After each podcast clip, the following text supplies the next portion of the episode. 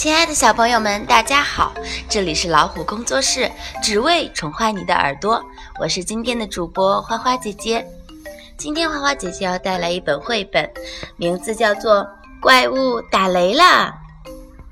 图文作者是来自英国的珍妮·威利斯和来自英国的苏珊·怀莱，由丁凡翻译，河北少年儿童出版社出版。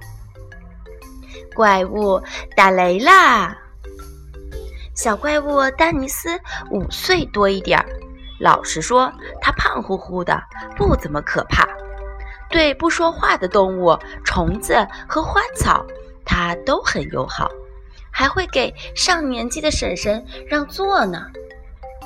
他会乖乖的听妈妈的话，每次过马路都牵着她的尾巴。他会和小妹妹分享所有的玩具和喜爱的糖果。大多数小男孩可没这么大方，小精灵们总捉弄他，但他总是笑呵呵，不生气，不发火。可是，在雷雨天，那就不好说了。那天是星期二，没有风，天气暖和和。丹尼斯当时正在后山骑着自行车，突然就听到了巨大的炸雷声。吓得摔下车，大叫：“救命！大黑云要打我！”他爬起身，拔腿就冲向妈妈的怀抱。妈妈，他追我，还朝我开枪！别胡说！妈妈搂着丹尼斯，不怕不怕，那只是天使乐队在演奏，他们正在天上举办音乐会呢。但丹尼斯怀疑妈妈这是在骗他。他把水壶、茶壶、平底锅、勺子、棍子、空吸罐、砖头、锤子和气球、铁钉、水桶收一块儿，还有妈妈最珍贵的瓷盘也拿上。丹尼斯，你要去哪儿？快点回来！妈妈叫他。外面雨那么大，你会淋湿的。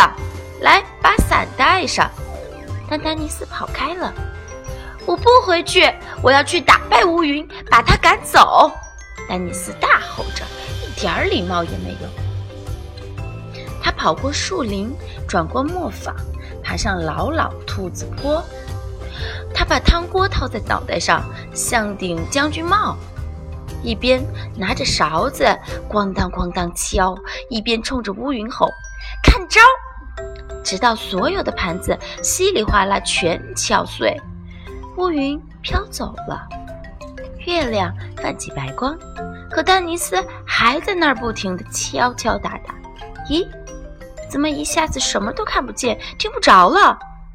原来汤锅罩住了他的耳朵和眼睛，他又是拉，又是拽，就是摘不下来。越用力，糖果卡得越牢固。他使劲拔，拼命喊，声音大得吵死人了。住在洞里的小兔子吓得哇哇哭。兔妈妈赶紧蹦到小兔子身旁。抚摸着他的小耳朵，擦干他的眼泪，温柔地对他说：“这只是在打雷，不是怪物敲糖果，不怕不怕，乖乖睡，妈妈在旁边。哪有怪物呀？都是编出来的，就像那小鬼、小妖和飞马，都是书里虚构的东西。”你要是还不相信，那我们出去看看。好了，今天的故事讲到这就结束了。